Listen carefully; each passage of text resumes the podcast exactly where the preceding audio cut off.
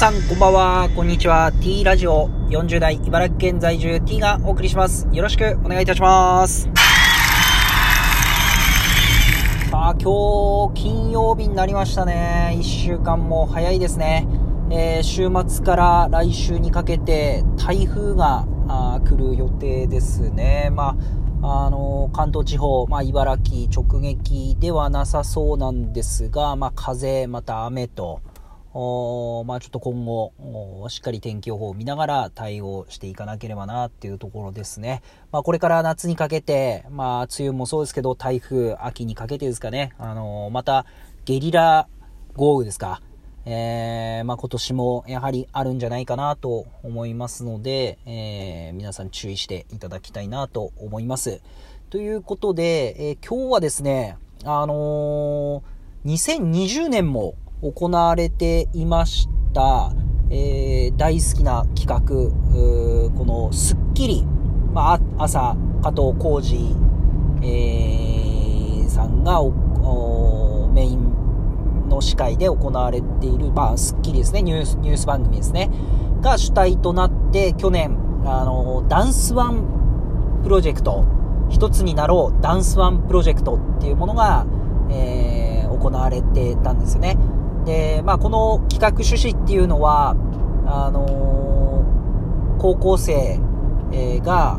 まあ、女子高生ですかね、が、高校生が、やはりこの、スポーツ、まあ、去年コロナ禍の中で、スポーツはなんとかこう、できた部分はあったんですけど、試合とかですね、もちろんできなかった部活もたくさんあってですね、本当に苦しい思いしたんですけど、やはりこの芸術、またダンスとかですね、えー、いろんなこの発表会だったり、フェスティバル、またお祭り、えー、いろんな催し物に呼ばれてそこで発表するっていう、えー、のが多かったと思うんですけど、まあ去年から一切中止になって、まあ今年もまあまだほとんどのそういった人が集まる催し物っていうものは、あのー、中止というか、まああとはすごい縮小してやるっていう中で、なかなかやっぱりこの女子高生、まあ高校生のダンス発表する場所がないっていうところで、えー、各高校が、えー、ダンスをして、そこをネット上にアップして、えー、みんなでそこを発表し合おうっていう素晴らしい企画だなと思って、去年はですね、あの、緑黄色社会さんの、え、メラっていう曲で、まあ、この曲に合わせて、えー、バブリーダンスでおなじみの、えー、あかねさんが振り付けをした、えー、ダンスを踊ってっていう感じで、まあ、多くの高校が参加してですね、えー、私のこう、知り合いのお子さんとかもそういうのに参加してですね、非常にこう、茨城ではちょっと4校、5校ぐらいでしたっ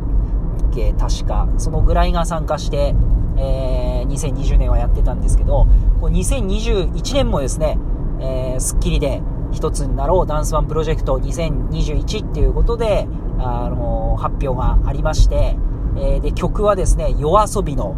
群青っていう曲ですね。これもまたいい曲ですね。あのー、ちょっと歌詞とか全然わかんないですけど、メロディーがいいなっていうところで、えー、まあ、これに合わせて、まあ、ネット上でも、あの、ダンスは、えー、今年も、あかねさんが振り付けしたダンスの、アップされてて、え、ちょっと踊れるかなと思って見てたんですけど、ま、40代のおじさんはなかなかあのスピードにはついていけないなと。あやっぱり高校生だからあの動きはできるんじゃないかなと